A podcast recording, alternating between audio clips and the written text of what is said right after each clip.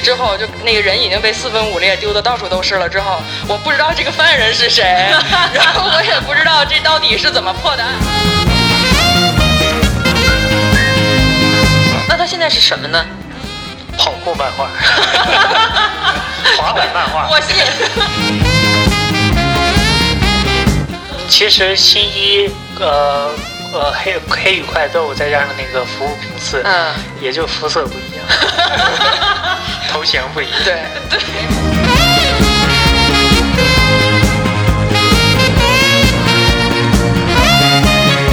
你把我大阪黑鸡放在何处？真是在大阪的。大家好，这里是环形时间的第十九期。然后我们这期呢是一期非常特殊的节目，呃，对我们之前呢也邀请过懂篮球的同学，也邀请过这个懂如何走出社恐的同学啊。我们这一期邀请的是两个科学家，对，是非常非常真实的科学家。什么样的一个科学家呢？就是那种研究柯南的学家，对，他们是。大家好，我是那个懂篮球的科学家，我大卫。大家好，我是搞美术的科学家高天天。就是为什么我们要在这次做这次节目呢？主要是因为我们发现啊，这个九四年开播的这个柯南到现在已经二十七年了，对，基本上已经大于我们很多同事的年龄了。而且呢，今年也是是这个动画版开播的二十五周年啊。其实本来应该在一月份就做这个节目，但是我们决定先学习学习，发酵一下。毕竟一千零三十四话也不是一般人一下就能看完的。所以今天我们主要是跟大家想聊一聊，就是关于看柯南的快乐啊。但是其实前提是什么呢？可能我们不能够完全记清楚人名、数据，还有一些考据的点啊。所以这个可能更多的科学家可以先原谅我们一下。但是我们是想分享一下，就是这个伴随了我们差不多二十多年的动画，到底它有趣的地方在哪儿？然后呢，就是最一开始肯定要先问的问题，就是你们有看二十多年柯南吗？都？我的话是小学的时候大家都在看的时候，我比较叛逆，我觉得这个是。太太流行了，就那时候没看，结果到初中的时候才开始，有朋友送了我两张 DVD，从前二百集开始刻，然后就觉得真香，然后从此才入的坑。啊，你是动画片开始的？呃，动画片开始的，然后后来才买漫画去看。那大伟科科学家呢？我记得好像我也是那个，哦对，但是我记得好像我是从漫画第七卷还是第六卷啊，这么精密吗？好像是啊，因为那个时候那个算是盗版书吧。嗯，然后那个我记得好像第六卷还是第七卷的时候有那个就是博物馆的那个，就晚上那个哦，是不是那个馆长死在电梯里？对对对，然后他那个铠甲还在那个电梯顶部那个，对对对，就我好像是从那开始入坑的。哦，那你入坑的是经典之经典中的那一集？对对对，其实我可能更早也看了呀，但是对我来说，我现在记忆可能就那一话是对我来说相对来说也是比较深的一话。嗯，那你们看柯南是已经延续到现在了吗？就时至今日？我现在看柯南完全是下饭用，就是当我吃饭的时候想看一个节目，这个时候打开任何一集柯南都可以开始重新看，前后也不连着，反正对，而且是就即使我看过了，我也因为一千多集完全不记得三选一该选谁，所以可以随时从中间任何一期开始。看来跟吃播地位差不多哈。对对对对对，而且还能感觉自己挺聪明的，我还能 去分析一下。对对对，大伟老师呢？呃，我的话，如果漫画这我是一直看的，但是可能有些跟主线无关的剧情。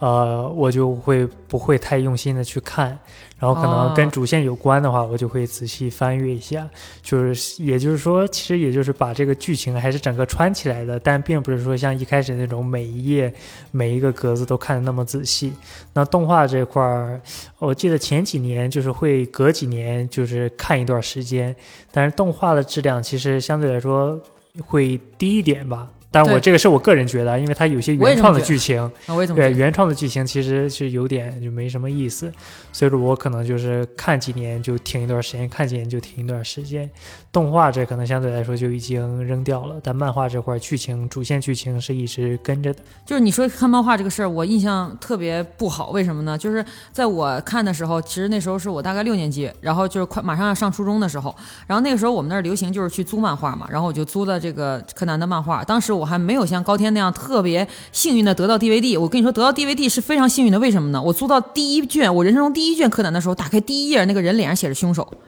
啊，就是一看就是凶手脸。不是，是是借过的人写在上面，哇，写在他脸上，凶手。那这种的，就是啊，对。如果现在网络可追踪，那他已经死了。然后呢，后面就就这一本漫画，我然后我就发现这个事儿之后，我就开始看下一个故事。只要凶手脸上一定写着“凶手”这两个字，就是那个人已经把这整本都写满了。从此以后再没有看过任何一卷柯南的漫画，因为我觉得是太过于伤害，因为你有 PTSD，然后我就开始看，我只能开始看动画。后来那个不是，就是我初高中的时候，那时候其实 B 站还不是特别兴盛嘛，然后后来赶上大学的时候，B 站才开始有，然后呢，我就发现弹幕这个东西，弹幕就会有一个箭头不断的标着谁是凶手，然后现在更可怕，就比方他先死，他第二个死，他第三个死，弹幕礼仪很重要，对。因为我我突然想到前几年就是剧场版刚上映的时候，朋友圈大家就会发说谁是凶手。对对，前几年特别流行这个事情。哎，说到剧场版的话，那你们是剧场版和那个 TV 都会看是吗？对，剧场版的每一部我都都有看，并且有一些部我看了不止一遍。我觉得这个综上所述，这个大为同学今天主要输出知识点，我主要就是输出感情这个 我感受而已。我主要因为他是个学霸，没错。对，我已经感受到他这个知识库已经打开了，没错。那那就趁这个机会问一下大为老师，你最喜欢哪几部剧场版？剧场版我可能排第一的话，也也可能是大多数人认为最好看的一部是第六部，就是《贝克街的亡灵》。哦，M 六是吗？对对对。呃，它主要讲的就是那个一个模拟的游戏世界。首先，它这个可能本身的这个概念就放在当时，其实已经一个挺新的一个概念，就算是呃一个未来的一个呃延伸了。对，然后再加上它里面跟福尔摩斯，那福尔摩斯也是柯南最喜欢的一个角色之一，对，跟结合的非常好。里面甚至有那个福尔摩斯本身的这个形象的出现，还有开膛手杰克嘛？啊，对对对，所以说，但是我觉得最主要还是它本身的一个质量。呃，是比较好的，比较硬核推理。对，是那个，我是最近后来又重温了一下这个之后，我当时感觉它其实跟现在的那种三段式的那个柯南剧场版差别已经很大了，因为它是双线推进的。对，就是在游戏内部柯南自己推理，然后游戏外部是他爸推理。嗯，而且他爸居然跟他的戏份是差不多的。嗯，我觉得这个倒是挺那个什么，但是但是贝克街的亡灵这两年一直到都是在知乎上面有大量的文人，就是说很可能他以就什么过誉。因为其实他的推理只能说是很扎实，但是还没有到就是说很很花样翻新的一个地步。但是，我觉得这是跟年代也是有关系的。对，我觉得他关键是在于他在那个时间点，然后对于因为柯南其实是小学馆的连载漫画，然后他面对的是小朋友啊子贡向的，对子贡向的，嗯，所以他其实在未来的剧场版承接的是那种国家 儿童向的 青少年的教育，然后关系到了一些。这个什么体育运动啊，航天事业，然后什么航那个什么海航海的这些东西，然后在那个阶段能有一个硬核推理，然后还没有掺掺杂这个感情戏，是啊，是真没有，是完全硬核推理的这样的一条。一个剧场版其实还是挺难得的，但是我是觉得，就是比如说柯南其他的集数，然后其他的剧场版都没有这个贝克街给我的印象深刻，因为贝克街里面居然深刻的谈到了日本的社会现象，因为日本是有财阀制和门第制的嘛，然后他那个里面居然真的就以这个为主轴在讲，就是说让那些财阀和这个门第的子孙，然后去参加这个游戏，如果你们不能靠自己的这个努力出来，你们就横死在里面，然后我就要报复这个社会，我就要怎么就就要改变门阀和门第的这个阶。阶级观念，我那个时候就是我第一遍看的时候，我不觉得这是什么，我只觉得这种社会设定。后来我前一段时间去重温它，我才知道，就是他在一个子贡像动画里，居然探讨社会的成人像问题，而且是那种整个社会的，就是最根基的问题，他居然在这儿讨论。但是后面其实就很少出现这个事情了。对，我觉得这跟那个他编剧是有关系的，因为我不知道你们有没有注意到，他这个野泽上这个这位老师，他是唯一部就是。跟其他剧场版不同的一个编剧老师，嗯，这也是他唯一一部柯南的剧场版。哦，我知道了，就是编了这个，所以后面没有再他让他编了，是吗？不不，其实这样就是，当然这个故事有点悲伤。其实他是想继续再编的，但是没过几年他自己就走了。哦，对，就没有这个机会了。他呃，我记得就是对他的采访，就是他想说，可能在之后剧场版里，说给就是因为现在 CP 主要还是新呃那个新兰嘛，对对对，嗯呃，然后就变成了那个要组一个可爱的一个 CP 组合，哦，但结果并没有实现，对，还挺可惜的。哦，我明白了，他就是作为 CP 厨，他们无处发挥，悲愤离开。我突然间明白了。你们这知识点都太硬核了，我都接不出来。那你喜欢哪个剧场版？我最喜欢的也是《贝克街亡灵》，然后其次是《迷宫十字路》。哎呀，《迷宫十字口》是我最喜欢的，对。嗯，因为我喜欢大阪黑鸡，所以、啊 所以我就对这个印象特别深刻，难得让他当这个男主。对对对对对，就是而且是就是我最喜欢就是那个《迷宫十字路口》，因为他那个歌太好听了。Time after 对对对对对，哇塞！就是那个歌，只要你听过一遍之后，脑子里一直在回想这个歌，一直在，而且就是那一句 “time after time”，对是苍麻衣的那个是吧对对对，如果说那个柯南的主题曲，可能最代表性的就是这首歌了。对对对，而且我感觉它的那个画面质感跟其他部不太一样，有滤镜，对，非常的美，而且那个滤镜就像是那种美颜滤镜，所有人都特别的美。而且在那一部剧场版里面，新一不是让那个服务平次，就是他不是服务平次不感冒了嘛，嗯然后去替代他的时候，新一突然间登场，然后那个坏笑对着小兰说他回来了，哎呀，那一刻击中了我，就是我我一直对新一和小兰并不是非常的萌这个 CP，、但是就那一那一个微笑，我让当时觉得，哎呀。就是这一部，就是这部剧场版，真是非常喜欢。而且就是这部剧场版，我觉得它有一个很神秘的点是，它居然完整的介绍了一下在京都旅行的路线 啊，对，而且因为这个，我还确实去了一趟清水寺，啊！对对，我也是，我真的也是，我也是对。但是我没没赶上进去，因为我每一次都是赶着下班，就是人家关门的点儿去，去了两回都被关在了门外，只能看一看。对我还真的沿着他他带那个服务平次走的那个位置去逛了一下。的确，那个动画是，就是当时他那个，就是这一这一集的策划里面也说，他们想弘扬日本传统文化，所以他们希望从京都这个最浓厚的地方开始嘛。而且这里面也是有把他那个八神玉，还有他的那个佛像都带进去。我觉得这个是我结合，觉得结合的非常好的。就是反观现在的剧场版，我不知道大家是你们是怎么想，我是觉得我不知道我在看什么，我仿佛在看《碟中谍》。最近的那个剧场版的景儿全都是城市嘛，是就很冰冷。但是京都就是那个迷宫十字路这一期，对它那个京都的景儿太美了，然后又是红叶，又是寺庙，就是古色古香的。然后它那个，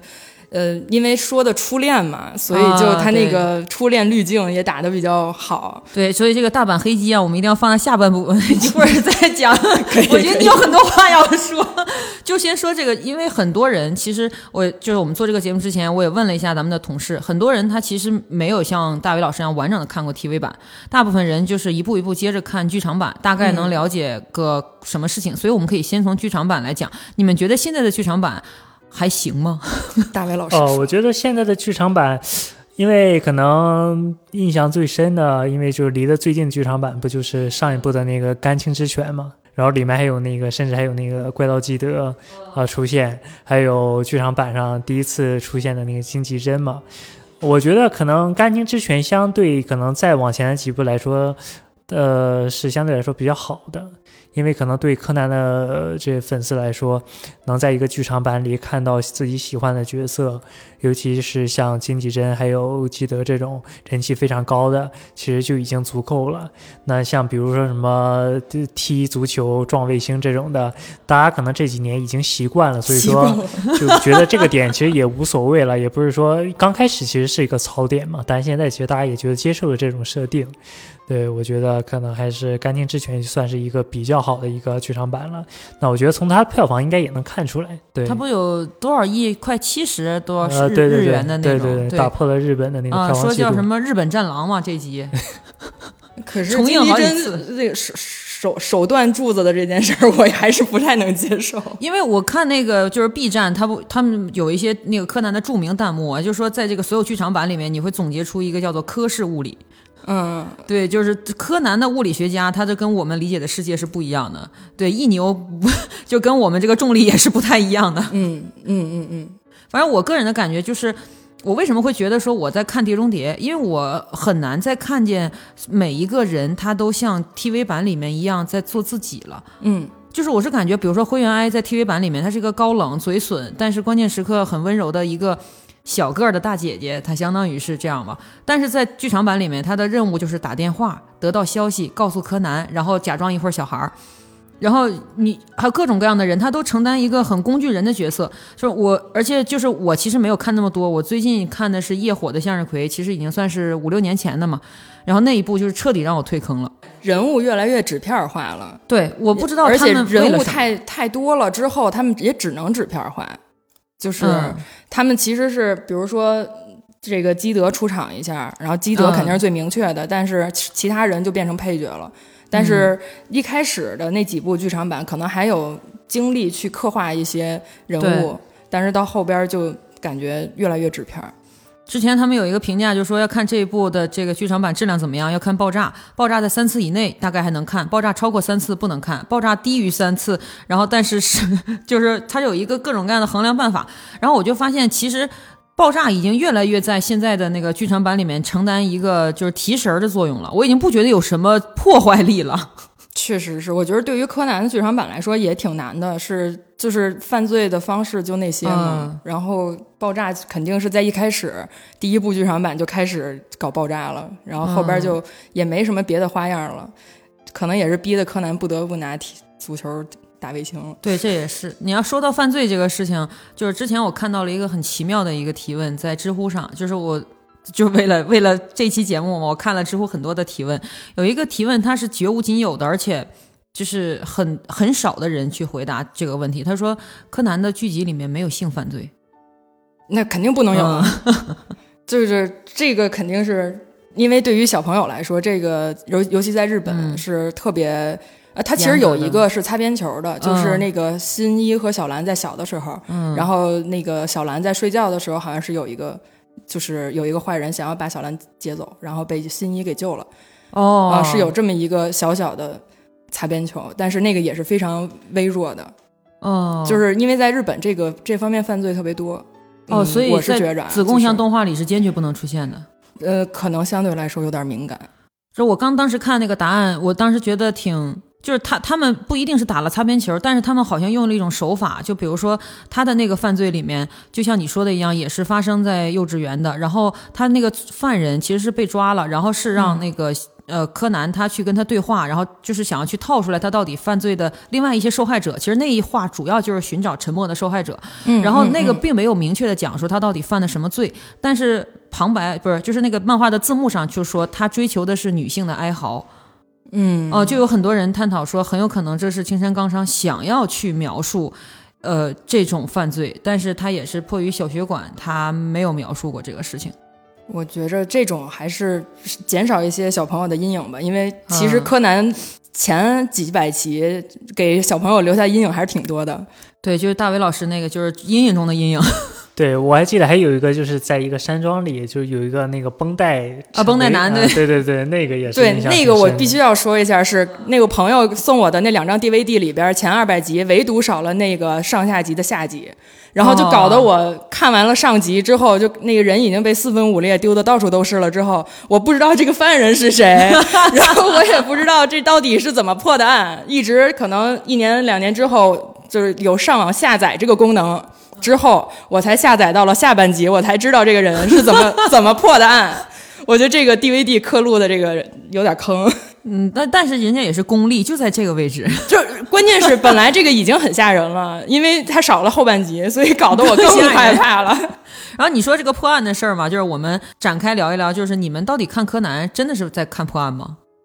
就是你们最一开始吸引你吸引你们的东西，真的是看死神小学生解谜吗？我觉得在中二的年代，肯定它因为很丰富，就是一方面吸引小朋友的是柯南的那些创造发明，就是阿笠博士的那些嗯发明，然后另外就是呃 CP 嘛，那些情感剧，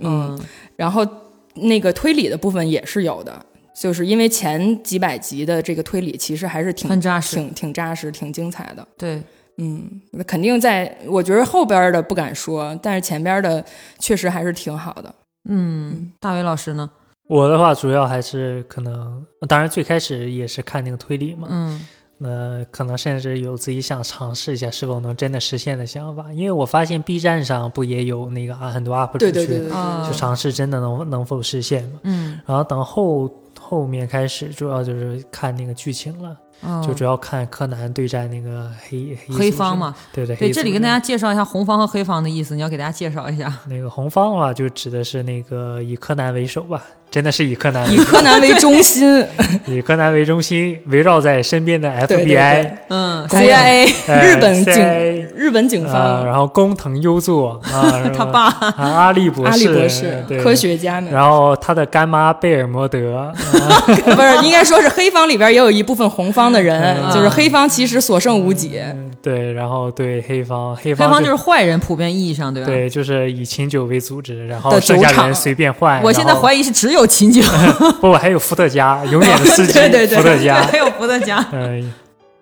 就是我其实当时看的时候，纯粹是因为我特别喜欢推理这个这种故事，然后我本身一个是个是一个会看推理的人，所以我那个时候会平行的会去看柯南和金田一，但我看着看着就把这个就把这个这个这个推柯南放弃了，就是因为柯南到后面他这个推理的硬核程度真的是远超远及不上金田一，就是金田一他会有各种各样那种大规模犯罪。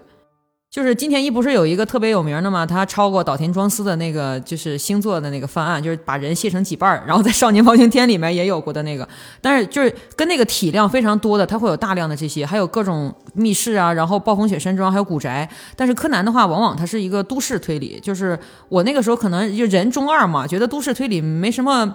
风格和主题性。然后我我就是那个时候就是逐渐感觉它没有我想象中的那么有有意思。但是我就想知道，那你们坚持到现在还在看，是在看什么呢？我觉得也跟情怀有关系吧。看了这么久，我一定要看到柯南真正的成为新一，沉没成本在里面。对对对，就是他那个结局一直没揭露的时候，就会有好多人猜想，嗯，然后再加上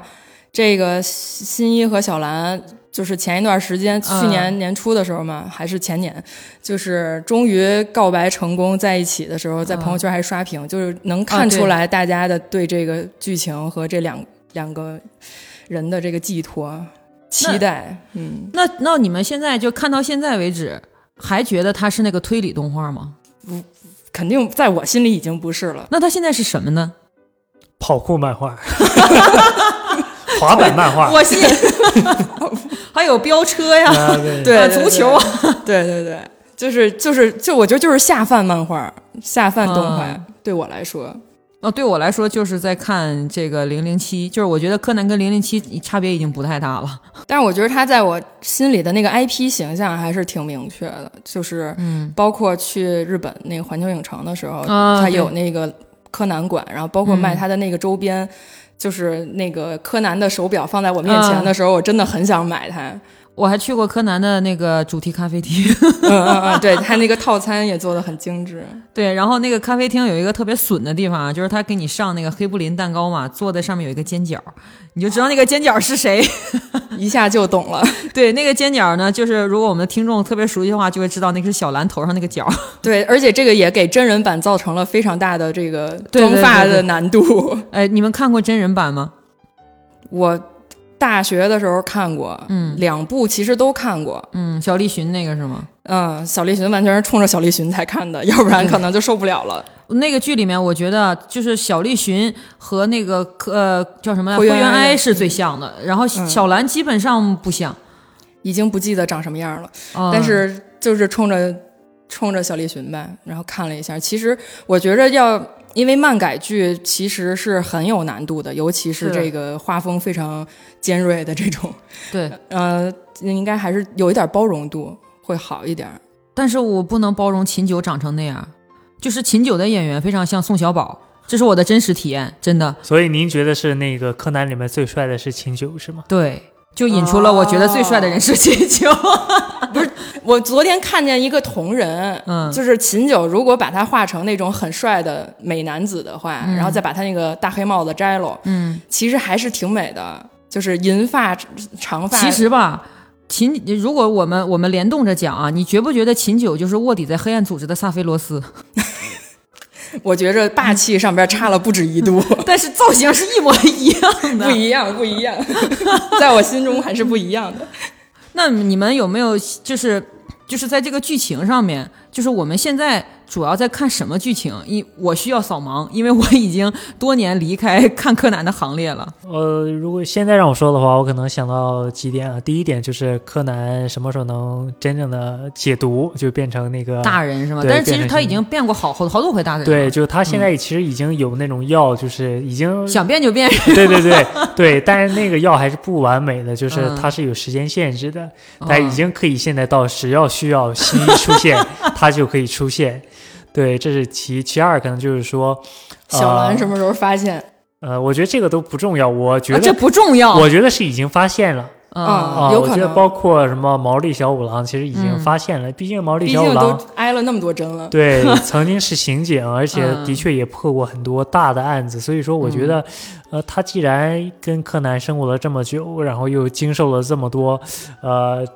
针灸、针针灸针灸，针而且灸。一个位置上的针灸。对对对，我觉得其实按理论上来说，其实他应该一定会起疑心的。对、嗯，对，这当然小兰也是发现过好多次了，就感觉是作者故意让他忘掉他之前发现的一些疑点。觉得，对，去忽略掉这些，这是其二。呃，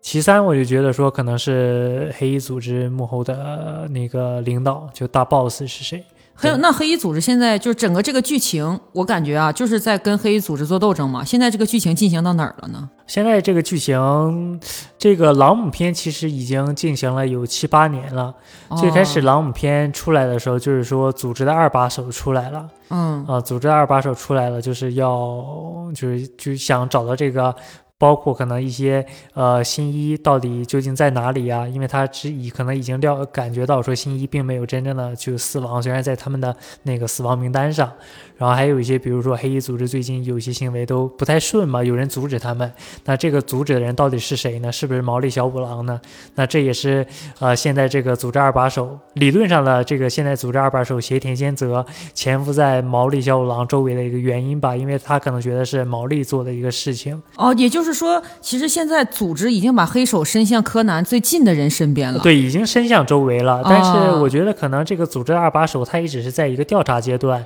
其实他可能哦没有说把自己的一些信息反馈呃反馈给像秦九这样的啊、呃组织当中比较重要的人物。哦，对，那他反反映到大 boss 这个，咱们也可能也不太清楚啊。但现在在理论上感觉是这样的，呃，然后这个朗姆篇现在进行了到现在，就是最近已经把可能这个身份的人已经锁定了，就是我刚才说的那个斜田健则，就一个料理的一个师傅，他就潜伏在呃毛利家楼下。对小五郎为师了。对对对，嗯所以说现在大家比较期盼的可能就是说，呃，柯南还有这个组织这个二把手斜田健则之间会擦出怎样的一种火花吧？因为哦最新的一话，柯南可能经过那个大阪黑鸡的提醒，已经可能 这里跟大家讲一下，大阪黑鸡就是服部平啊，次。对，服部平次，服务平次，就是可一致的能。这个绰号。对对对，就是可能他经过服部的这个最新的这个案件的提示，可能他已经想到说，呃，可能会往那个斜田兼则这个是这个人上面去想，因为服部的提示就是有些名字就是瞎，呃就是可能随意排列的这种组成了一个新的嗯名字，那恰好这个斜田兼则的这个名字就是通过这种方法生成的。哦，就是他名字其实你能看出来就是乱打的，但是这名字是能被看出来是乱打。对，就是它是一种组就是合的。那个字母的顺序是乱的，对对对，哦就是它可以组成一个真正的那个名字。我现在已经进行到就是说柯南的身份就相当于这个故事的最主线的位置了，是吗？但是我觉得前几年也有这种感觉，说进行到哦最主线，但每次快要感觉像要啊，是不是高潮之后要往往下接着走的时候，就马上就作者就给落下来了。哦，对，就是又重新开启了一个新的篇章。但是现在大家反正还是挺期待的，说是不是能真正进行到一个剧情的高潮阶段吧？因为柯南毕竟也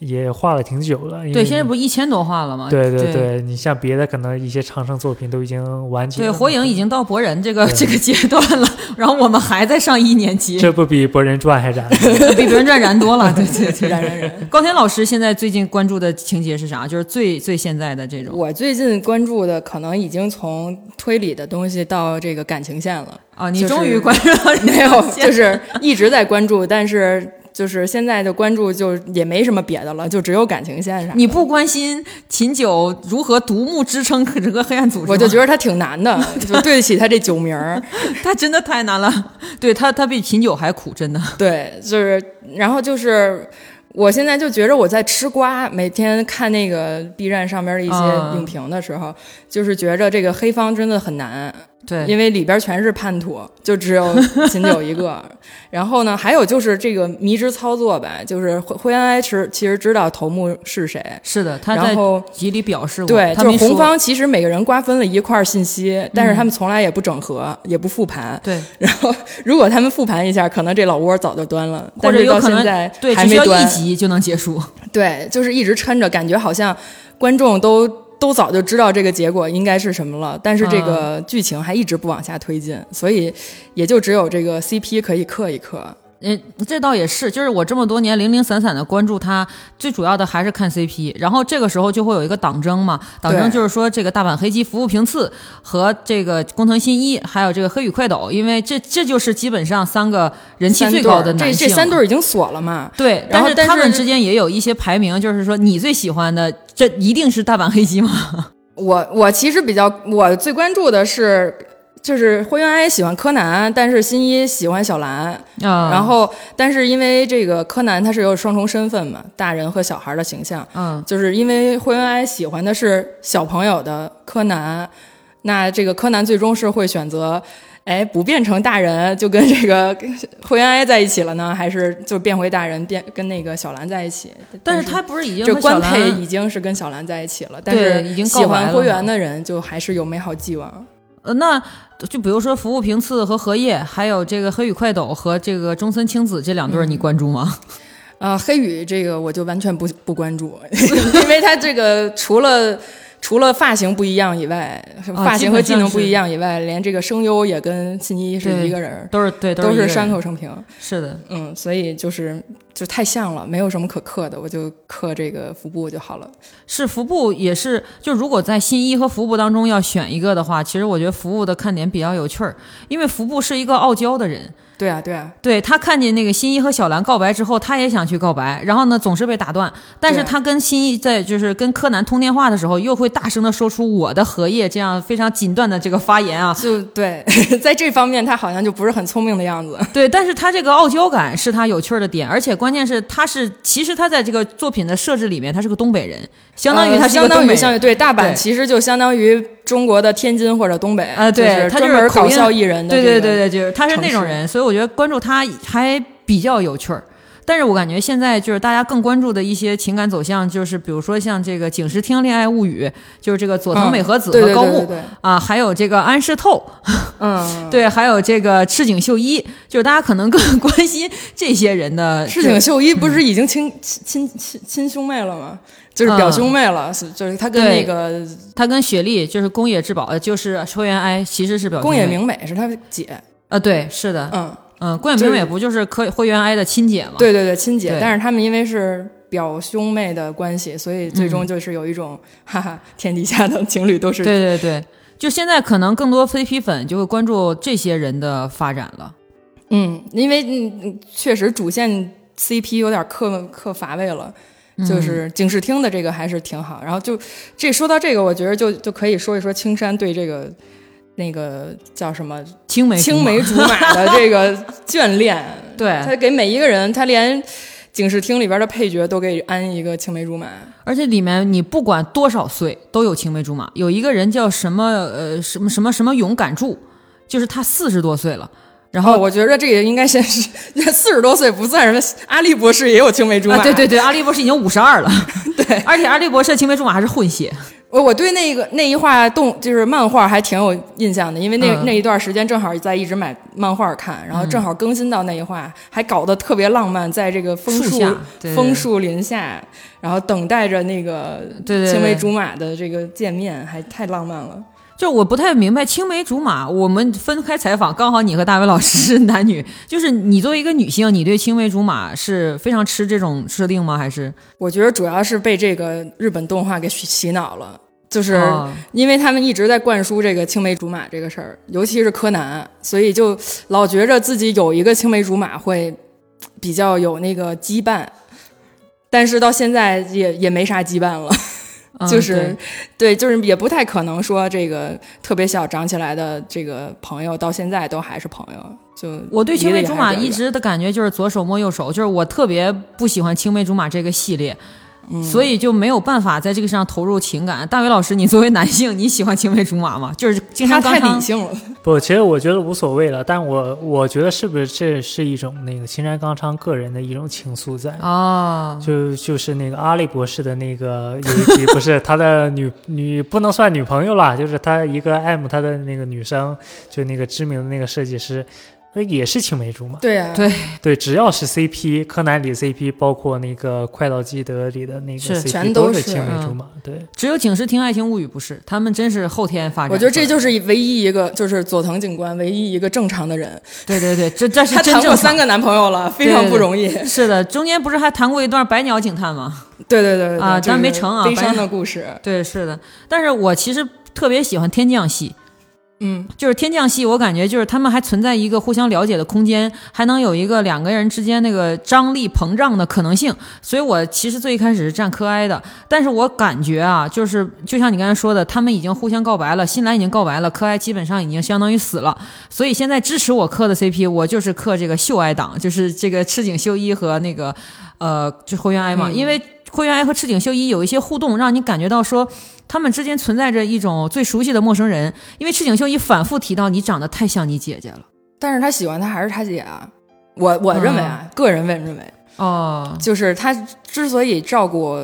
是是因为一开始就是明美死之前，好像给那个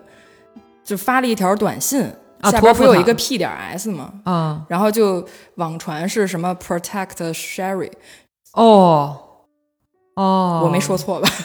英语老师，那不就是乔峰和阿紫吗？反正就是说要照顾他妹，然后所以他才特别照顾。嗯，大伟老师对天降戏怎么看？那本来人家宫野明美没这意思，啊，没这意思，是我误读了吗？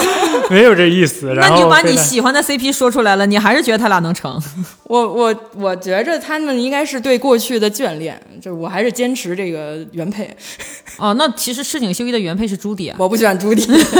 不是吧？其实也不也不能算朱迪，朱迪可能喜欢赤井秀一，但赤井秀一那个时候可能对他其实也就还好了，对吧？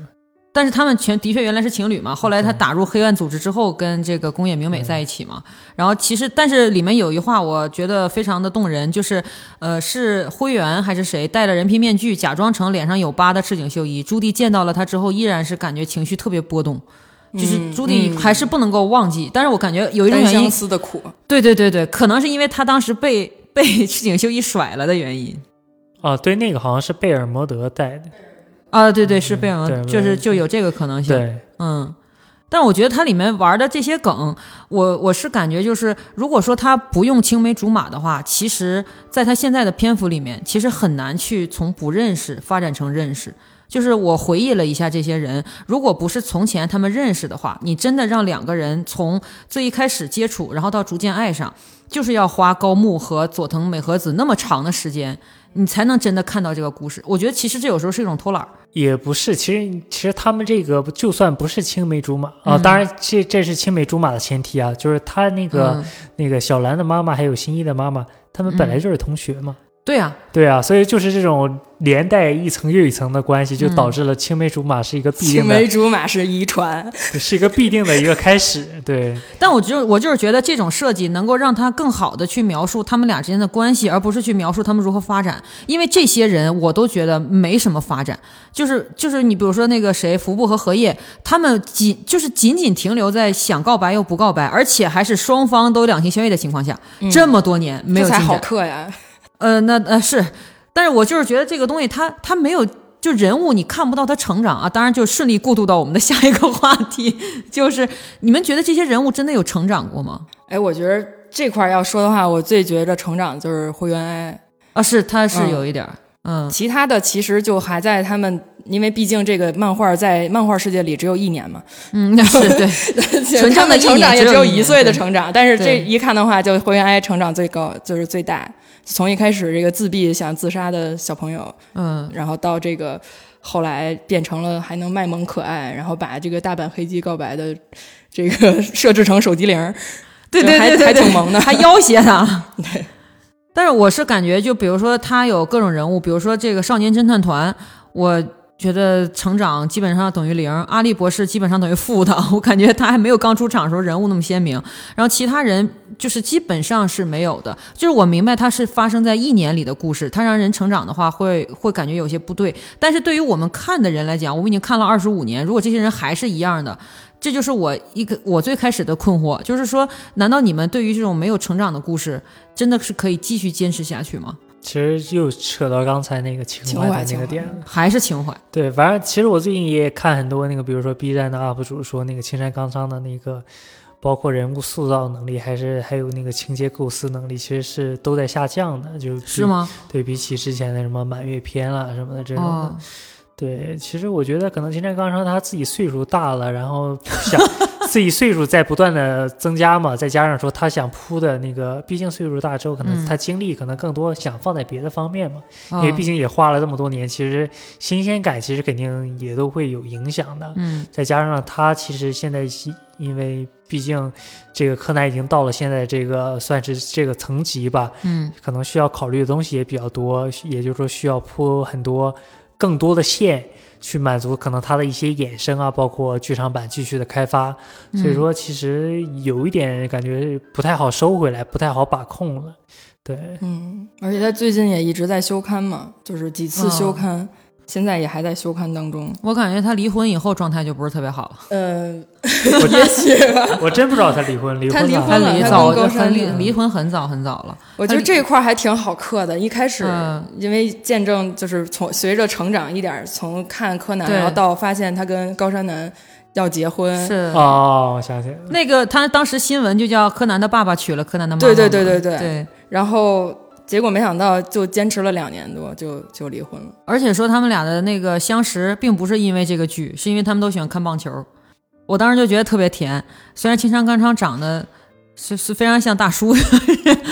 他还有点谢顶，呃，但是这个感觉特别好。就是高山南有一次的访谈里面还说，当他发现他他的本命球队跟就是青山刚昌一样的时候，他就有一点。盼望着去，就是因为他接到新的台本的时候会跟他沟通，他就有点盼望着跟他沟通。那一刻突然间感觉有点磕到了。嗯嗯，对，但是嗯，后来他们离婚的时候，其实是金昌刚昌他出来发言，就是说因为工作的原对因。，两个人都特别忙，说是。对，但我觉得可能怎么讲，就是我是觉得高山南可能是觉得青山刚昌跟想象中的人不太一样。有现实嘛？因为工作忙，忙的还是自家老公的工作。呃，对，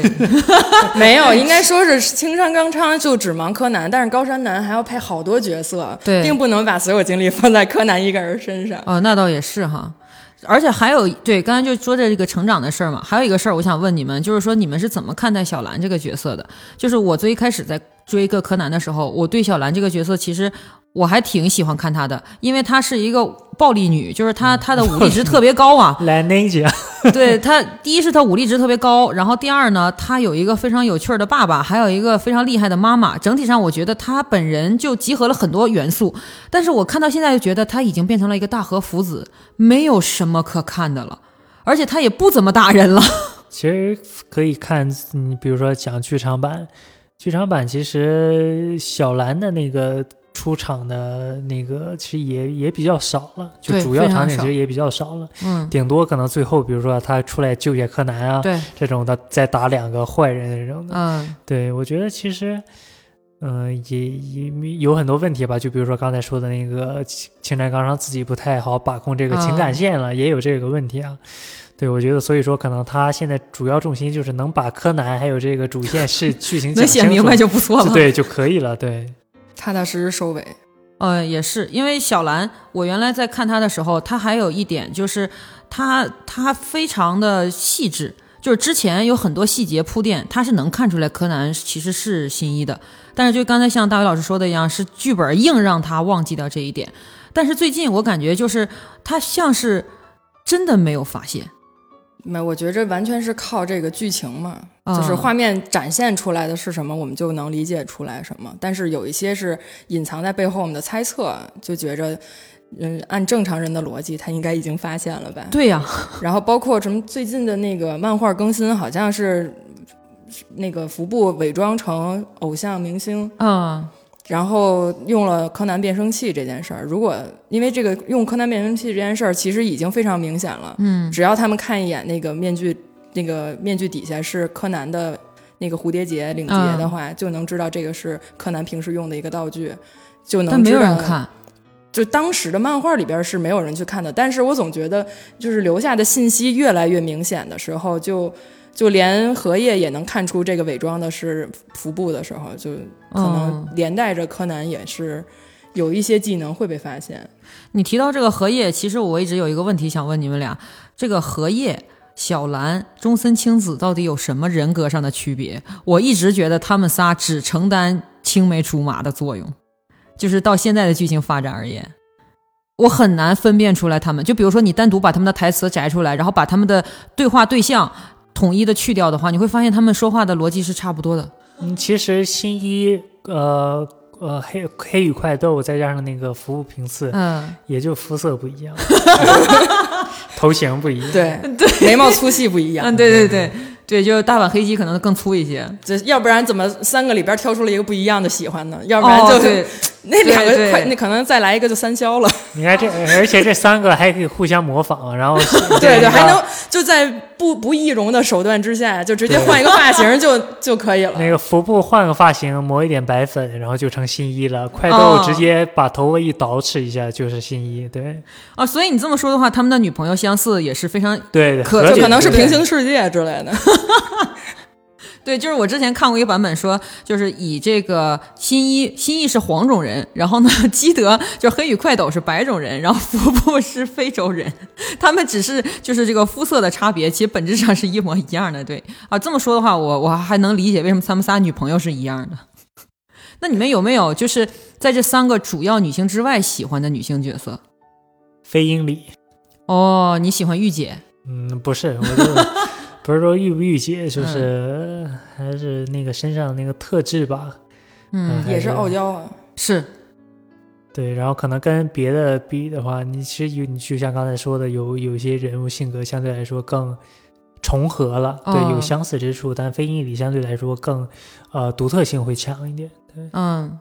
她的她的身份符号比别人要不太一样。对她既是一个母亲，然后她又是律政女王，然后她既头脑特别的理智，但是又容易跟那个小五郎犯浑。他俩不是吵架原因是因为蛋包饭要不要抓，就是撒酱嘛，对然后就分居，然后分居这么多年。对，然后有温柔的一面，也有自己很独立的嗯那一面。对，但是这么我这么一说，感觉他这个人物性格好像更完整，对吧？非常完整，他比小兰完整多了。对对对对，但是我我不太能，当然这是动画嘛，就是如果正常人生里面，一个母亲离开家这么多年，让小兰独自学会洗衣做饭，然后嗯抚养爸爸，就是其实是很不太负责的。我觉得就是小兰太难了，她要当这个情感粘合剂，每次都要撮合他们俩人和好，啊，然后还要负责这个吃喝拉撒。是的，但是他和小五郎的确是非常甜。我知道有一集的时候是那个飞鹰里被劫持了，然后小五郎那个时候本来是要放下枪，但是他用枪击中了那个犯人的腿，然后救一下英里嘛。然后就还有一集是讲什么，就是飞鹰里当时和那个呃宫城美希子。就是新一他妈，然后竞选帝丹高中的美女，然后结果小五郎投了那个谁，投了飞鹰里的票，飞鹰里还挺高兴，以为是老公你突然间认识到我的美，他说没有，我看错了，我以为是投笨蛋女孩儿。这个完全是傲娇，我觉着。哦，有可能，对我当时没有解读到这一层。对，这个应该是傲娇的可能性大一点。对，其实内心是觉得你最美，但是又不敢这么说。对，那高天老师，你最喜欢哪个女性人物？我我我其实，在你刚才说完，我就琢磨半天。我说我这喜欢的都是男性角色，对女性角色，我是一个女生，啊因为你是一个女对性 然后，我琢磨半天，我觉着如果整体看下来，我应该比较喜欢这个 Sherry，啊，灰爱，对，喜对欢，欢。她是比较，她的身上故事是有张力的。嗯，嗯对，我觉得他那个亲情的牵绊比较多，然后再加上他这个人比较孤独，然后又嗯能在这个漫画里边看到他这个成长弧线，就还挺丰富的。然后再加上他的这个，比如说他其实在这个角这个整个动画里边是一个奶妈的角色嘛，就是在这个柯南背后，这个就研究 A 药还给他解药的这个，然后在关键时刻还要出来。呃挡枪啊什么的。但中间其实还有一段主很大一段主线剧情，都是黑衣组织要把他摘出来，是就是每好好大一段都是在找他，所以他也是一个主要角色。但是我就是你要说这个灰原哀，其实我很看柯南。就绝大多数情况下是没有什么共情感的，但是有一集我真的是非常动情，那个时候当时还看哭了，就是他就是打电话给自己的姐姐那个已经空号的手机，对他就一遍一遍的打，而且他就是在别人看不到的时候他打那个手机，然后任甚至让柯南和阿笠博士以为他在偷偷的联络他以前的那个黑暗组织，其实他就是想他姐姐，但是他从来没有表述过。对对对对就这个还是地方挺感动的。对对，那个那个的确是非常动人我就。喜欢这种悲情的这个角色。哦，我比较喜欢那个贝尔摩斯，就是那个千面魔女啊，对，因为他给我感觉是里面唯一一个为自己活着的人。对，但是他因为太神秘了呗，啊，就是他不是跟那个那位先生有短，就是剪不断的关系啊，对对对，而且他在里面我很喜欢他有一个细节，就是是当时是他和秦九在一个俱乐部见面，然后他卧底成女招待，然后当时他跟秦九说了一句双关的话，他说什么呃秦九和什么美美什么酒什么时候还能再混合在一起？因为这个酒混合在一起之后呢，就是马提尼，他的意思是你要不要再来一杯马提尼？但是我后来看了一下那个就是。就是解说啊，就是说，其实这两种酒的混合，代表着他和秦九之间有着啊，是吧？就是，成年人他跟那个秦九应该也是有成年人的关关系。对，就是整个作品里面唯一有一个女性，她会主动的向一个男性表达自己想要什么，她她现在的想法是怎么样的，而不是说这个男性发生了什么，她做出反馈，这是让我觉得她特别珍贵的地方。就绝大多数女性都是在做出反馈，啊，但是她哦，就是比较被。动。对，嗯，是的，就是所以让我觉得他是挺有意思的一个人，而且他特别像那个，就是我们用武侠片来打比方，他就像是被正派的那个少侠拯救过的妖女一样，他被那个谁就是嗯新一嗯救过一次，新然后就把他的名字写成枯盖嘛，就是是 Good Boy 还是枯盖枯盖？啊、然后就而且他也不想杀他俩。然后他就每天游走于正邪之中，我觉得他还挺有意思的。嗯对，因为他亦正亦邪。嗯，嗯，就是明明是一个坏人，但是就是发现雪莉没死的时候，嗯他也没有告诉秦九。对对对，就这个地方我觉得还行。我觉得最后要是说那个他是好人的话，其实也不意外，嗯，因为那个工藤有希子嘛，这一次他们俩是从属于同一个魔术师，对黑羽哦，道黑羽一就是快什么黑羽道一，对对快斗他爸快，斗他爸，哦，教的他俩变易容术嘛。。对这个地方我，我当然我也是小小的一个偏题啊。我觉得这个工藤有希子这辈子活得太充实了，二十岁风靡全球，二十岁之前学会了世界上最高超的易容术，然后然后马上嫁人，生了一个智商如此之高的儿子，然后息影，然后还能成为世界著名的美女侦探，哇！就是而且这一切都是人生巅峰，对我是太可怕了，这个所以没有人喜欢他吗？哦是哦，对我很少看到有人喜欢他。没有，就是其实我还挺喜欢他的，就是因为他特别可爱，而且他总能那个、那个看透女生、男生、女生小心思，提醒那个柯南说这个哀酱是喜欢你什么之类的，哦，对对，就是感觉是有一个。个大母亲形象在后边，但是又很小女人。但是她其实，你有没有觉得她呢是作为世界首屈一指的女演员，然后呢，她爸是世界首屈一指的，就是推理小说家。我一直觉得柯南不是，或者我觉得这就是凡尔赛鼻祖，我你，我觉得他是杰克苏。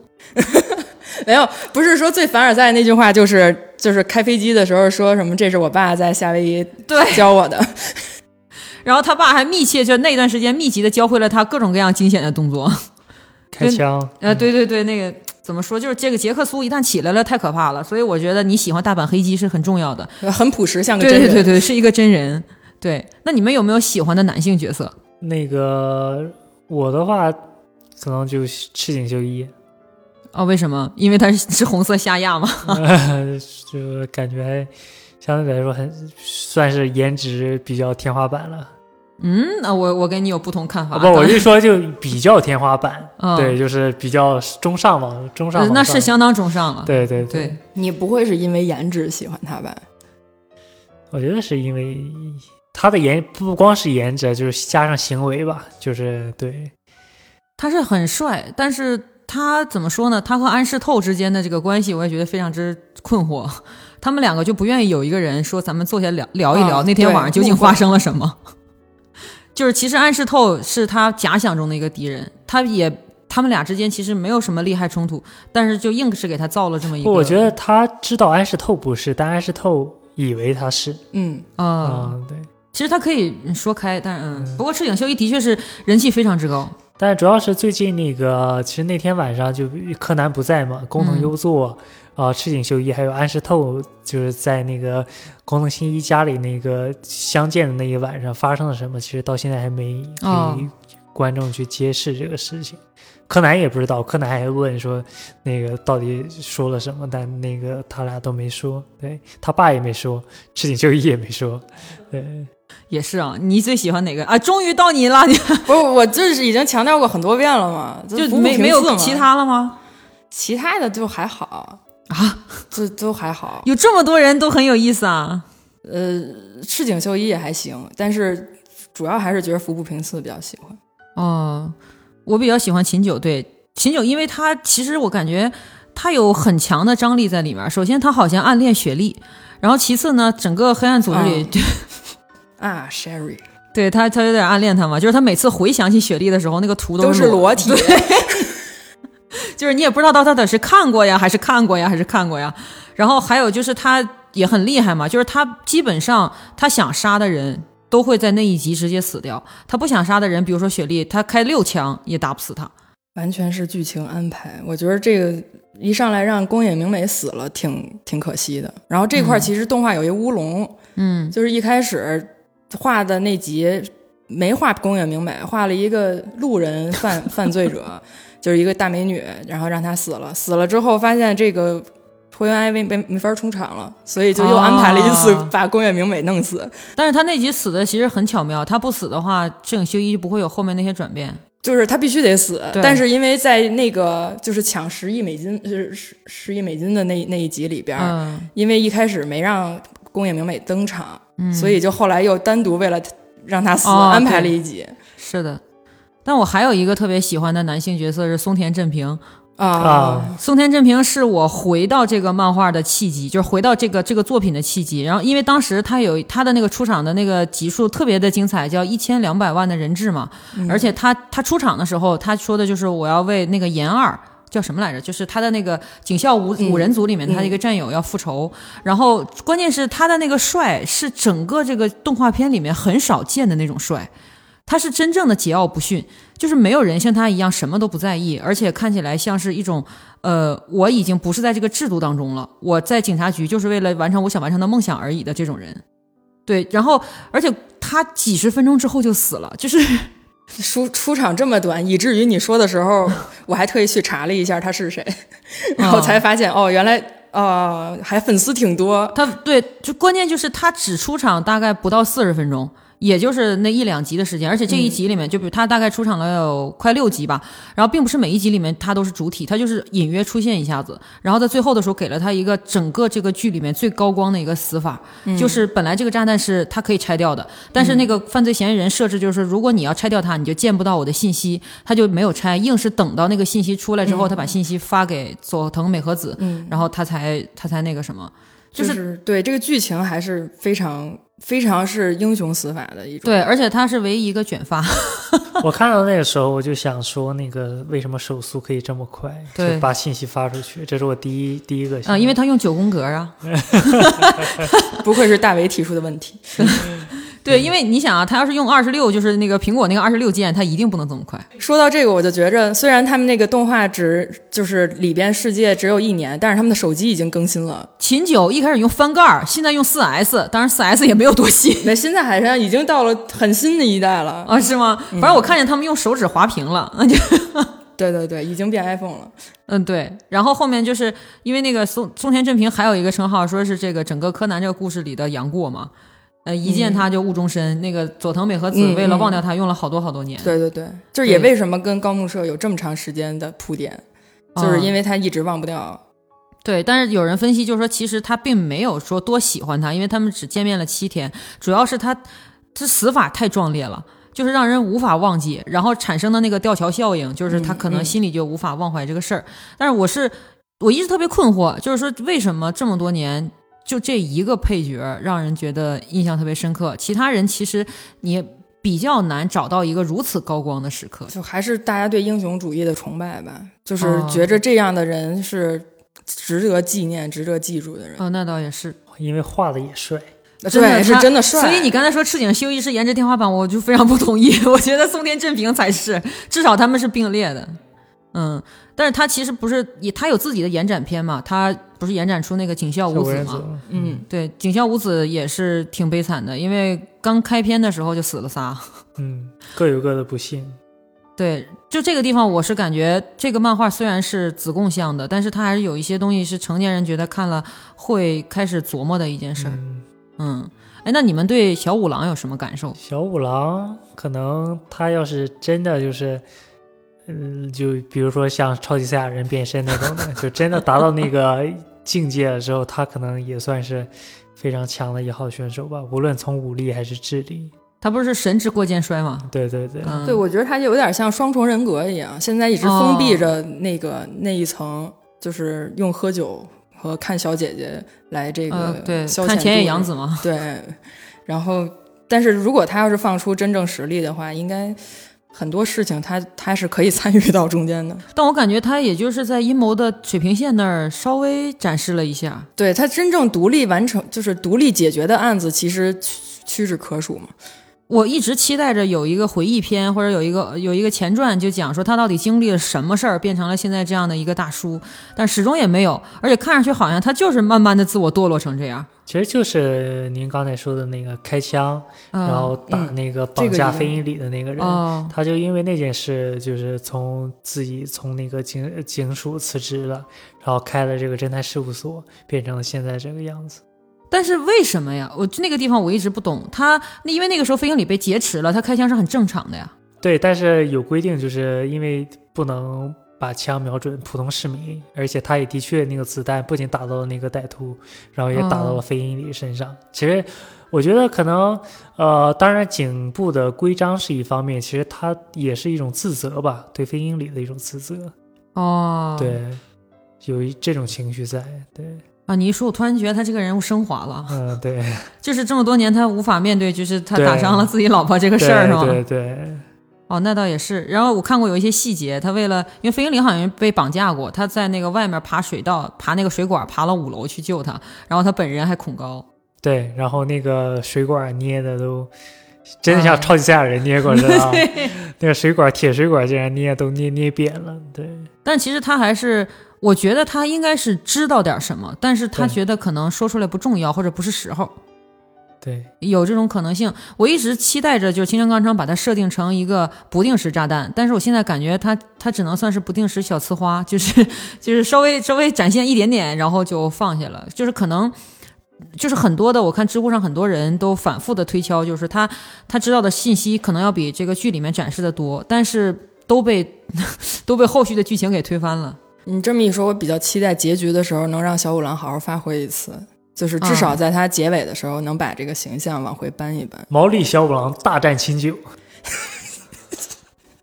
哦，其实也行，对？没有，那嗯在秦九在这个酒厂里边，其实也还是一个小 boss 而已。是高层对啊，毛利小五郎大战秦九，然后，然后柯南南大战战那位那位先先生，哦也行，对吧？对。你把我大阪黑鸡放在何处？真是在大阪呢，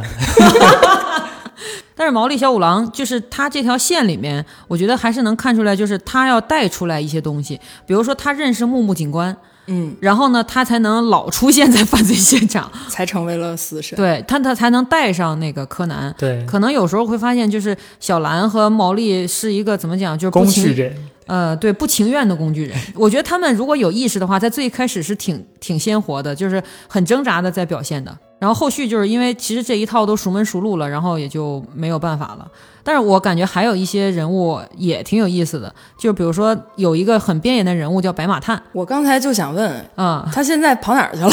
我已经完全不记得这个人。白马探主要是那个怪盗基德里的人，是的，对他是、哦他是那个谁黑羽快斗的同学嘛，对，嗯，然后他重点是他的身份特别特殊，他是警监的儿子，嗯，就相当于日本就是警视厅最大的官的儿子。呃，其实跟大阪黑鸡有一点像，啊、嗯，对对对也是警视厅的人。大阪黑鸡相当于他爸的手下的儿子。啊，那是那个那不是大阪黑鸡是那个对啊，大阪黑鸡他是那个警监下面那个职位啊，的。您说是那个白马探他爸？对对对对，白马探他爸嘛，而且白马探好像是混血，你看那个发色就能看出来。就是这些人，其实我感觉，就这么多年吧，反正我是觉得啊，我现在如果让我再看这个柯南，我一定专门去看这些人的篇章。这是帅哥吗？嗯，对，我其实刚才听错了，不是白马，我是想说那个白鸟警官。白鸟警官是怎么不见的？白鸟警官他不是自从跟小林搞上对象就不见了吗？原来如此，是的，他不是一开始错认为那个佐藤美和子是他的对象，还相过亲，然后后来、啊，就是就是，其实就是一个烟雾弹，为了引出高木警官和佐藤警官在一起，然后他就华丽退场。得不到你，嗯我就找一个跟你相似的人。对，可而且白鸟警官，我一开始看他的时候，我就感觉他的形象特别像那个《樱桃小丸子》里的花轮，嗯，他有那种气质。对，气质挺像。对，哎，你们有没有想过，就是就是在什么一个地方，你会开始嗯，从一个上帝视角去看这个故事，你会发现这个故事好像，就比如说，我是为了筹备咱们这期节目嘛，然后我去看了很多有关他背景介绍，就是快速的了解这个故事。我发现这个故事跟我想象中的差别其实很大很大的。就是你们有那一刻发现它其实不是一个真正意义上去讲推理的故事吗？你是说什么讨论人性啥这些比较深层次的东西。啊，不是，就是就是它里面有一个设定，就是最一开始它那个黑暗组织的成立，很有可能是为了研发一种不死药。还好，我觉得它那个不死药，然后后来嗯变成了那个 A 药，能杀人的这个药。啊，不是，它俩是两种药对，好像一共有四种药。啊，对，然后，但是我我我可能没研究到那么深，嗯，就是它这个黑衣组织本身的这个背景和为什么为什么建立，这个好像我觉着有点中二的感觉。，对，就是他就是对 对我来说可能就是一个中二的存在而已。哦，这样啊，就这个是支持着我往下去看那个新的那个剧情的那个内容，因为我一直非常好奇这个组织为何而建立，他们到底在争斗什么？到目前为止，你见到的所有都是细节争斗，就是战略上的、战术上的，但是你不知道这战役是到底为什么。对，所以说现在可能还关注柯南的人，就是为了这个主线的剧情吧。就是你很多平常的案件，嗯其实大家讨论度不都不高吗？嗯但是像那种就是那个朗姆究竟是谁，然后这个哦关于这种剧情的还能上微博的热搜。对对对对对对，对，就所以其实你就刚才说的，你就是在关心这个情节是吗？对我现在主要关心主线。就是知道了这个主线之后，我突然间有一种感觉，就是这个时间真的欺骗了我。因为在没有了解这个主线之前，我一直把它做当成是一个就是子贡向的推理的一个片子在看待，我完全没有想过说青山刚昌最开始设定它的时候，它是一个冒险的带有推理成分的一个动作片。我觉得动作片完全是因为最近的剧场版才变成动作片的。哦，那也有可能，但是就是就是跟我之前就是回想起最一开始见到他的时候那种情感已经不太一样了。说我是觉着可能是我们成长了，就我们改变了，哦，就是动画片本身可能还是那样的。也有这种可能性。对，虽然它可能越来越幼龄向了，就是、嗯、你提到这个幼龄向，你们对这个少年侦探团怎么看？我是觉得他的那个设定在那一个时刻是致敬哆啦 A 梦。哦，那一小伙伴们，对对对，就是正好他那个组织的几个成成员，除了那个除了那个灰原哀以外，嗯其实能对应上哆啦 A 梦的，哦就是一个女生，三个男生，然后一个胖胖的，一个瘦瘦的，一个哦，对就是圆圆脑袋。对对对，有小那个强夫、胖虎，对，但是大对熊得戴眼镜，然后对对对，就是他是有一种致敬的感觉。所以阿笠博士就是哆啦 A 梦，对吗？哎，哦，这么一想好像对上了啊。嗯，但是就是我最一开始弃坑的时候，就是半弃不弃的时候呢，只要演少年侦探团，我就会略过他们。有一集不是挺吓人的吗？就是步美被绑架啊，对对对，车后备箱里，嗯，然后靠那个什么定位别针找着他那集，对，那挺嗯吓人的。就主要是因为他们的存在太明显了，就是触发情节用的。就怎么说，有的时候会有那种印象深刻，但是不多。嗯，也是，就是我我看的时候有一种感觉，就是这个片子想水的时候呢，就从他们的台词下手。但是我觉得其实有一个点我还挺感兴趣，就是每每一集的那个剧场版一开始好像是阿笠博士带着那个少年侦探团会解一个谜，啊，冷笑话。就是嗯 对，有的时候是真的能有一点科普知识的感觉。啊，对，在那个双子塔那集的时候是有点用的嗯，他不是还有的时候宣传一些文化什么的，啊，对对对，这是阿笠博士最有用的地方。就是还我感觉就是在那一刻就还觉得挺有意思的。哎，阿笠博士的那些特殊的那个发明，你们有看过吗？他不是发明了，他不光是给柯南做发明，他那个怪盗基德的所有道具也是阿笠博士做的。那不就等于他知道怪盗基德是谁吗？对啊，这不我们也都知道，这只不过就是没抓住他。但是新一不知道呀。不，我觉得是这样，可能因嗯为那个、呃，阿笠博士是和那个基德的那个侍从，嗯，是那个侍从老爷爷，他俩是认识的。然后那个侍从老爷爷从阿笠博士这儿买，就可能类似什么 这，不愧是大伟，什么都能讲出来。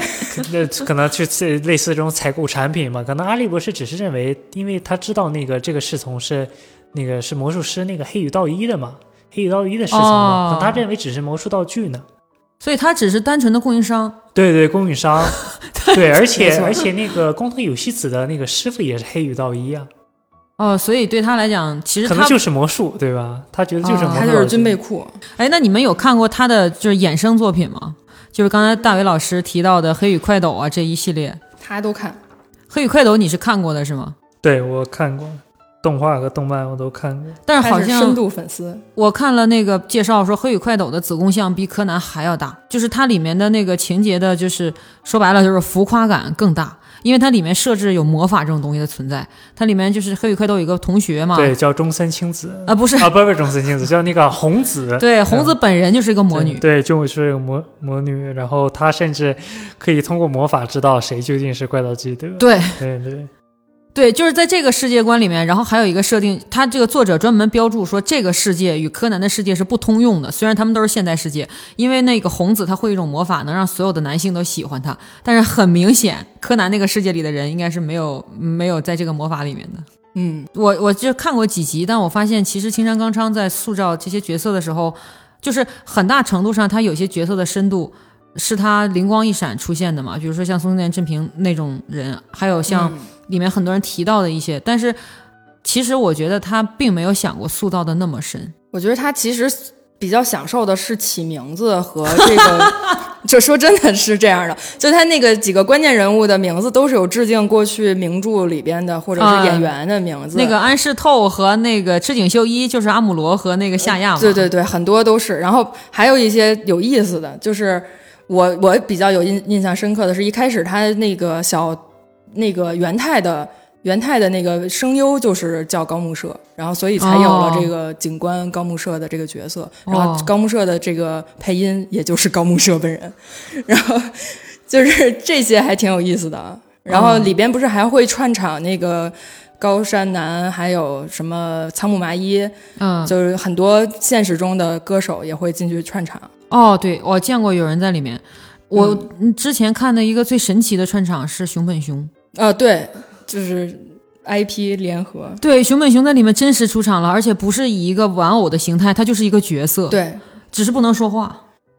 对，哦，这个让我当时挺震惊的。嗯，其实他可能因为动画不是一直更新嘛，其实他嗯可能会结合最新的一些热点或者是景色什么，嗯其实他有时候也充当了一个日本旅游宣传片的一个作用。嗯是，就好像高天一开始对提到的是，他现在也有一些就是小学生教育这种，责任在上面吧。但是我那是那天偶然间看到的一句话，我之前在就是整个 TV 版里面完全没有看到过这句话。当我看到这句话的时候，觉得非常震惊，我甚至怀疑这句话到底是不是青山刚昌写的，嗯是贝尔摩斯还是谁啊？他评价新一的一句话，他说嗯他身上最重要的品质就是他质朴的道德观，质朴的正义感。啊，呃，因为就是当时贝尔摩特不是在有一个悬崖地方要掉下去了嘛，然后新一当时就是去救他，然后就抓住他的手吧，把他给拽上来，然后他就问新一说：“你为什么要救我？其实你已经知道我不是好人了。嗯新一就说：“要杀一个人是需要理由的，对对对，但是要救一个人是不需要要理由的。”然后他后面就评价说：“这是他人生，就是他身上最棒的一点，就是质朴的道德观。就还是太中二了，”呃，对，就是这个中二是每个人都很向往，但是也许不是每个人都能做到的那种。也是，就是因为我发现一个问题，就是在整个这个剧里面，其实你比较难看到新一在解解完这个案子的时候，他有什么那种倾向性。就比如说啊，就比如说那个《东方列车谋杀案》里面，Polo 在解决完这个案子的时候，他会跟所有人就说说这个人本来就该死。那么我预备了另外一套这个这个就就是这个列车员的衣服，我就跟警方说是那个人杀了这个凶手，然后呢跳窗逃走了，你们都没事儿。相当于说他已经把心里的天平道德天平已经倾向于那些人了。但是我其实比比较难看到新一他倾向于任何一方。坏人就是坏人，就是他的他他理解中的坏人就是杀人的人。我哪怕你有再深苦，就是深仇大恨的那种那种那种情节，你依旧是坏人。我觉得他其实有一个主流价值观在这个动画一个是他是小学馆嘛，所以他这个主流价值观就是所有的犯罪都是可以预防的，因为他没就是他就是有一些 TV 版中间都是这个人要犯罪的那一刻被被拦下来，嗯，然后就就然后这个人可能就当场后悔，觉着自己在做什么，不应该去杀人。所以其实这个片子还是有一定教育意义和这个价值观导向，就是说劝阻那些即将要犯罪的人，其实每一个犯罪。这个动机之前三思一下，这个犯罪也有可能就不会发生，就不会有那个悲伤的故事。嗯，嗯，我觉得这个也是一个挺重要的，就是就是一个教育意义。就是一旦他背负小学馆这种名头之后，他就非常必要的要去承担这个事情了。嗯就是这也是为什么我觉得，就后期我会去看金田一，呃，就我不不会去看这个，就是因为金田一里面有大量的人性情节，嗯，就是他有大量的人，他就是就是恶，他就是纯正的恶。然后有一些人是单纯的，就是说谁妨碍了我的人生，我要怎么样。但是柯南里面往往他的坏人不太需不太有讨论性，嗯就是有一嗯集是什么来着？就是里面那个画家如月，然后他要把人杀死的原因是因为这个酒店呃妨碍他画富士山了。就嗯有的时候会有这种奇怪的。对，就这种情节，但是他就他比较少让你去讨论这些坏人到底是不是一定是真正的，呃，就是犯罪动机什么，他往往就是直接给他定性，他就是坏人。然后呢，至于说其他的事情，你告诉了观众就可以了。然后我们不去对他这个作恶的后续进行一个什么，他也不会有什么行为去偏向这些人。就是我越是觉得。越是在思考这个事情的时候，越是觉得说，因为它这是一个呃有犯罪情节的一个动画片儿，其实它还是做的很严格的，嗯，它没有任何一个地方让你觉得说犯人是是值得网开一面的，哪怕是他经历了非常困顿的、非常痛苦的经历，但是他永远没有真的审，就是放弃审判过他们。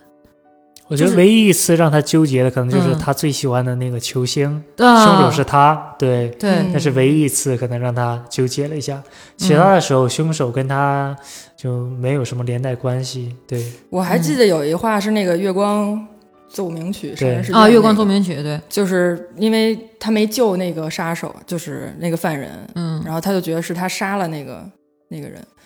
就是好像也给他留下深刻印象。这个梗他们说被用在《唐人街探案三》里面了吗？对，啊，这不是那个特别诡异那，我也不知道为什么刘昊然那角色啊，哎，算了，但是就是那个意思，就是说一个杀人犯，但是他如果就是如果是这个侦探没有阻止他去死的话，也算在侦探头上。然后这两集的这个动画的那个数码重映版，然后刚刚刚刚在那个上上线。对，嗯，这是我最喜欢的。我那会儿是觉着那个钢琴曲很好听，但是也同时变成了阴影，就是听见那个歌儿就觉着有坏事发生。那你们有没有里面最喜欢的杀人手法，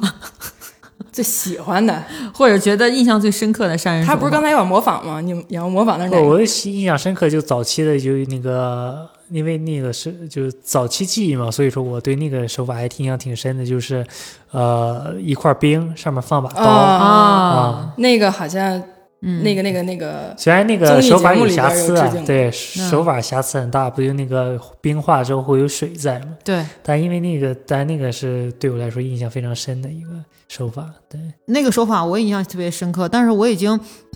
不记得这个手法，因为这个手法东野圭吾也用过，他在《流星之绊》里面用的、嗯呃就是这个手法，但我不记得谁在前面了啊，但是好像是好像是就是柯南会比他好像稍微早一点，我印象当中吧。但是用冰杀人这个的确是我最早看到的是其实是那个用。呃，表里面的那个时针，就是那个挂钟的那个表针，不是尖的吗？嗯他把那个针，然后捅在那个冰里，然后把冰放在地上，然后人上去死，然后再把这个针放到表上，就这样的话，等于凶器和什么都没了，只有地上那滩水。厉害厉害。哎，你有我印象深刻的其实有挺多的，主要是他那个印象深刻是因为恐怖，什么面具，这一大堆面具摞一起的那个，嘴里叼一刀，然后还有那个什么像蜘蛛一样吊起来，哦，然后还我觉着还有一个是那个电梯的那个学校里边，就少年侦探团上去之后，发现这个电梯超重了，其实是那电梯上面顶一人。哦，难道就是播就是馆 那个是长那集？对，那个是给我留下阴影最、最深的。然后还有一个是，他不是犯罪手法，但是我觉得至今成谜的是，柯南本身是音痴，但是他有绝对音感绝对音感，所以他能用唱歌的方式拨电话。就是这个之前那个 B 站的那个博主有尝试过，说那个的几率可能是非常非常非常低的情况之下是可以达成的，但是我觉得这个还是非常啊，科室物理嘛，对，正好就赶上了，对不对？对，这太厉害了，我觉得瞠目结舌。所以接下来我有一些问题啊，就是我们这个老科学家才能回答的问题啊。第一个问题，我觉得难度比是比不是比较大，就是小兰是见过柯南小时候的，嗯，那他为什么不觉得现在这个就是呢？未解之谜，这你来吧。这个就比如说我我小时候见过的一些人，你现在让我想他那个时候的样貌，其实我想象不到。不，我们打个比方，比如说你和高天小的时候住对门，不是，那可是他的青梅竹马，对呀大家喜欢的人。是啊，你小时候就见过高天，你跟他一起长到现在这么大，然后高天有一天变成小女孩了，你真的认不出来吗？但是他其实也有怀疑嘛，他不把眼镜摘下来，他觉得很像嘛，只是后来再不提这个事儿了嘛。就是第一次怀疑柯南是新一的时候，他怀疑了，嗯对。那我觉得之后没有进展，那就是作者就这么安排吧。然后第二个问题啊，就是如果我们在新一那个世界里面，怎么样能够避免成为，就是比如说你在你你跟新一订了一个酒店，你怎么样才能避免成为这个 被害者？之前知乎上有一个回答，就是死神这个对，知乎上有个回答特别的。特别的突进，他说：“那我先杀一个人好了，这样的话，我就永远不会成为被害者，他就会调查我。”这也是这个也太拼了，我觉得不能这么想。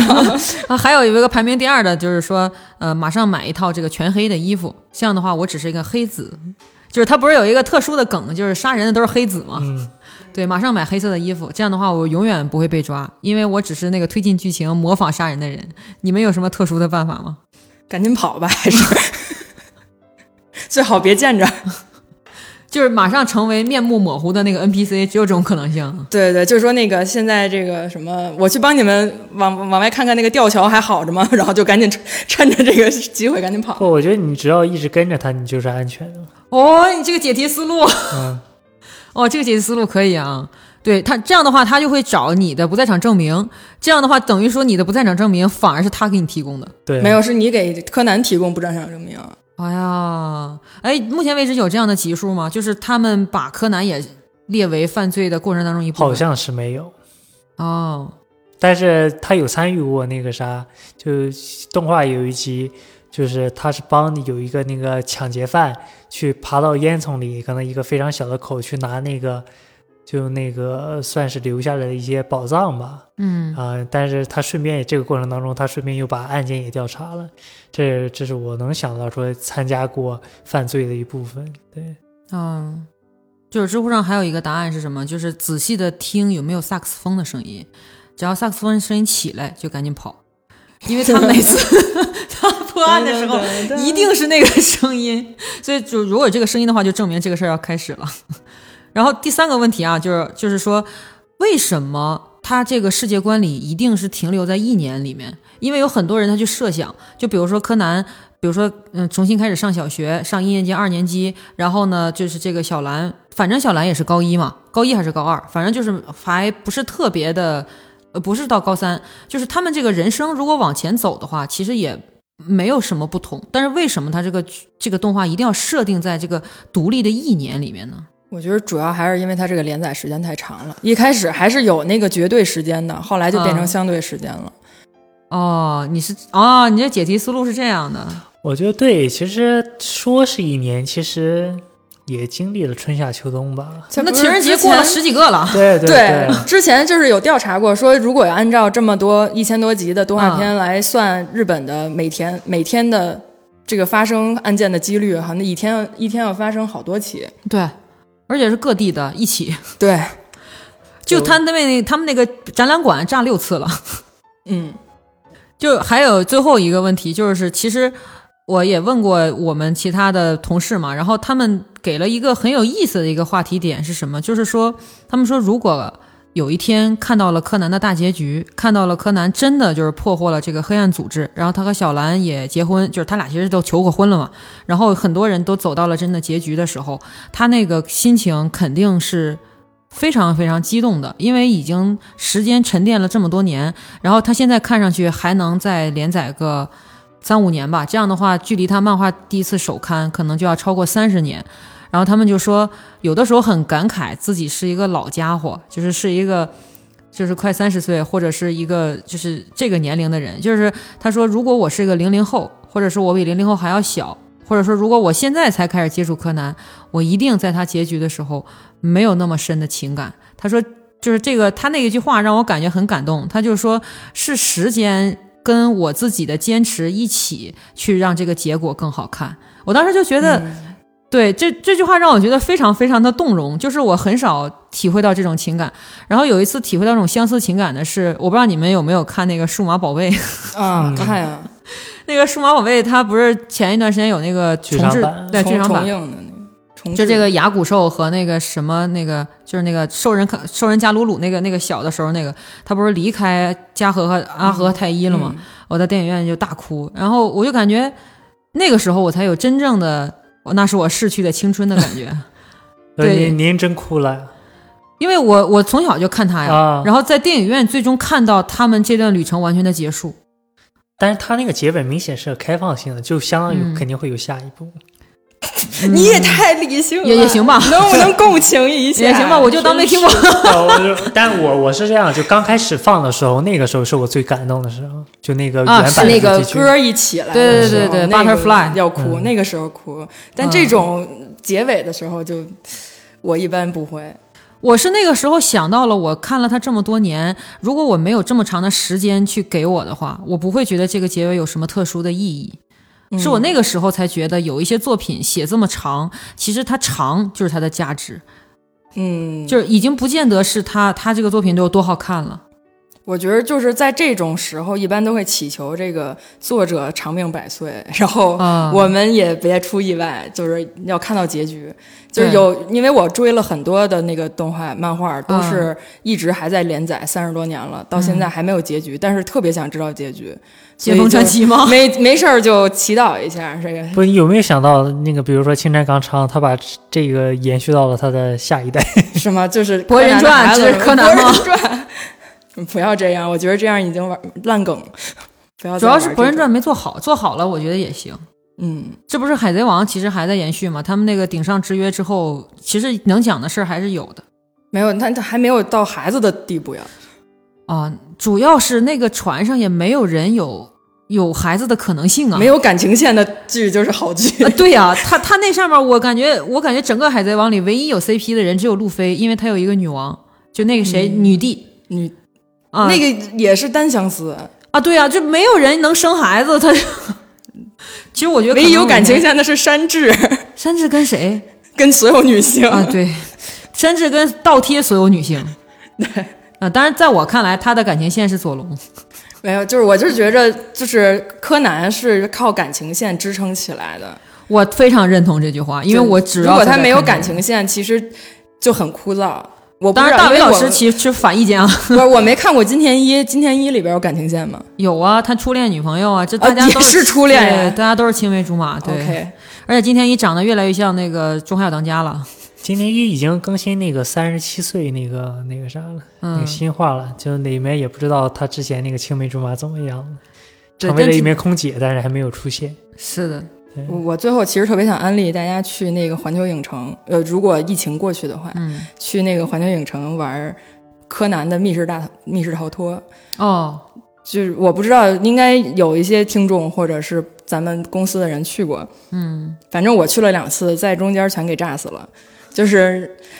因为它那个设计的还挺好的，虽然它在日本，但是它里边所有的谜题都是呃英文、数字、动物。职务之类的、哦就是这些，随便大家都所有人不不分国籍都可以去参与的那个哦密、密室解题。然后他那个还挺高科技的，就是一上来先发你一个 iPad，